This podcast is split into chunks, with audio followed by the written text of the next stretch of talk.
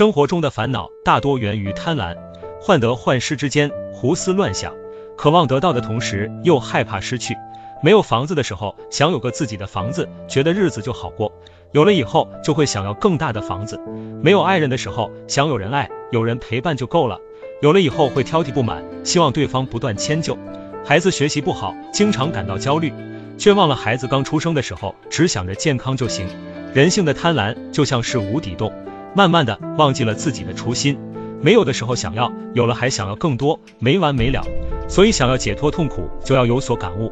其实没有幸福不幸福，只有知足不知足。知足并非不努力，而是不问结果，不纠结收获。不要羡慕别人的生活，谁家的锅底都有灰。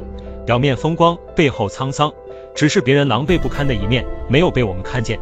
得之坦然，失之淡然，放过自己，走出心情的低谷期。